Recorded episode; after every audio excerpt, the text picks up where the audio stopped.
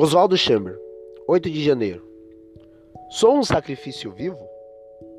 Ali edificou Abraão um altar, amarrou Isaac, seu filho, e o deitou no altar. Gênesis 22, 9.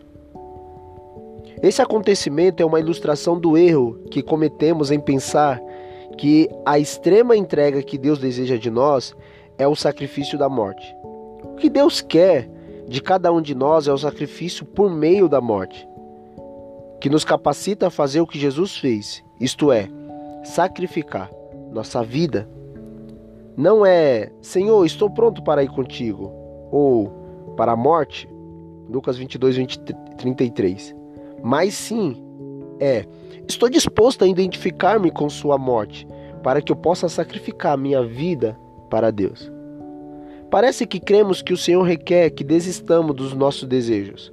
Entretanto, Deus purificou Abraão desse equívoco e prossegue corrigindo esse engano em cada um de nós ainda hoje. Deus nunca nos diz para abandonarmos as coisas apenas pelo prazer da renúncia, mas Ele nos pede para desistir de tudo pela única razão que vale a pena viver com Ele. Isso significa soltar as amarras que teimam em imobilizar nossa vida.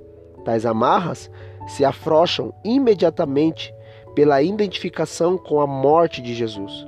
Assim, entramos num relacionamento com Deus, mediante o qual podemos sacrificar nossa vida para Ele. Não tem o menor valor para Deus você lhe entregar a sua vida para morrer. Ele deseja que você seja um sacrifício vivo, permitindo que Ele tenha acesso a todas as suas forças e capacidades que foram salvas e santificadas por intermédio de Jesus. Romanos 12:1. Para Deus, este é o sacrifício aceitável. Tudo para ele. Oswaldo Chamber.